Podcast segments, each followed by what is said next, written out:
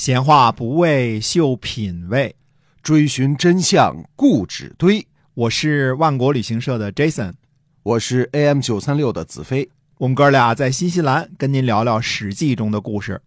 各位朋友好，欢迎您继续的收听《史记》中的故事，是由新西兰万国旅行社的 Jason 为您讲的。我们现在呢，跟这个北半球正好相反，处于夏天。咱们继续请 Jason 来给讲讲新西兰这个时候的特色。哎，对的，上次我们说了一下这个摘草莓啊，那需要跟大家说一下呢，摘草莓的事儿呢，基本上啊，它分两种，呃，一种呢是专门。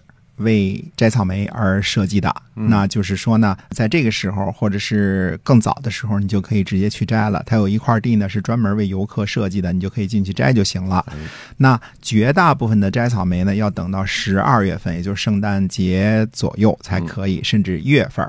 呃，为什么呢？那是等工业采摘结束之后呢，再让游客去摘。就是说，我们大批量的运到超市卖的那种草莓都已经摘完了，装盒了，运走了。剩下的在那个草壳后边的，你可以去摘，并不是说工业采摘完了之后的草莓不好，因为它为了。效率期间啊，它这个草坑后边的草莓是不摘的。嗯啊，那么除了摘草莓之外呢，新西兰还可以摘蓝莓、蓝莓、摘樱桃，嗯，很多好玩的东西啊。希望那一天我们疫情恢复了，大家来新西兰来旅游来看看啊。对，的确是一好地儿哈。对，那么接着还是讲《史记》中的故事啊。上回我们说到呢，虚谷去见魏然，先是讲了魏国的情况，表明了魏国的决心，并且呢直斥其非，告诉魏然呢，秦国是个贪婪暴力。呃，不讲信义的国家。那么徐谷接着说呢，说周书上说呀，唯命不于常，就是说天命呢不是永远的，不是恒久的。秦国呢战胜了鲍渊，割了八个县，还不完全是秦国兵精和计策好而已，很大程度上呢是上天的眷顾。现在呢又打跑了芒卯，进入到北宅，是认为上天的眷顾呢会一直跟随着秦国。智者。可不是这样认为的，嗯，所以虚谷认为魏然能够战胜，其实并不是因为他兵强马壮、长于计谋，而是就是他命好、幸运啊。哎，我们当时呢不知道战争的细节到底如何，所以对这些话呢也不敢判断。那么虚谷说呢，现在魏国调集了一百个县的精兵戍守大梁，臣认为呢不下三十万人，以三十万人的兵力防守十仞高的城墙，臣以为就是商汤。和周武王复生也不容易攻取，背弃楚国和赵国的兵力，欺凌十仞的大城，与三十万人作战，而要求呢必须攻破。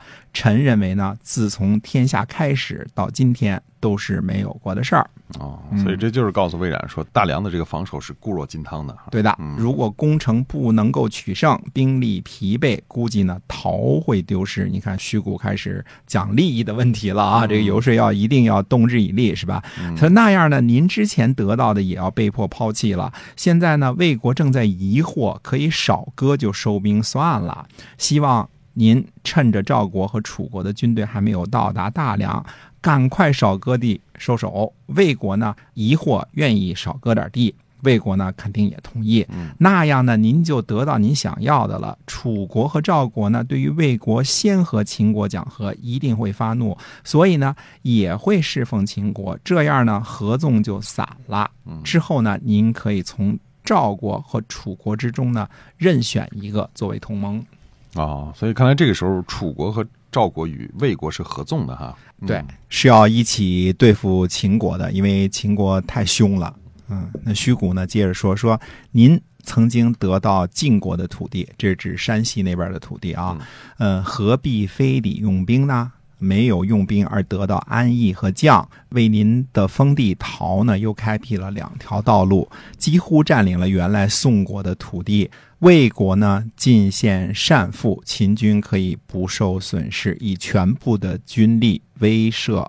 您想要什么得不到呢？这个魏国呢是指的那个保卫的魏啊，所以我们想对您呢，啊，劝您呢好好的策划，而不要走一步险棋啊。魏然回答说：“好吧，那就撤去了大量的包围。”啊，所以还真让这个虚谷给游说成功了啊！哎，因为实际情况，你要如果攻大梁攻不下来，旁边楚国和赵国的军队来了之后，那就成了麻烦大事了。嗯，对，包围呢是撤了，但是秦国呢要求为安喜王呢入秦朝见，魏王呢就准备出发。那么周仪呢对魏安喜王说：“他说宋国呀有个人去学习，学了三年之后回来呢，见着他妈就直接叫他妈的名字。去宋国学习学傻了是吧？嗯，这个宋国人啊学傻了。他母亲就说呢：说你出去了上了三年学，回来直接叫我的名字，这是怎么回事啊？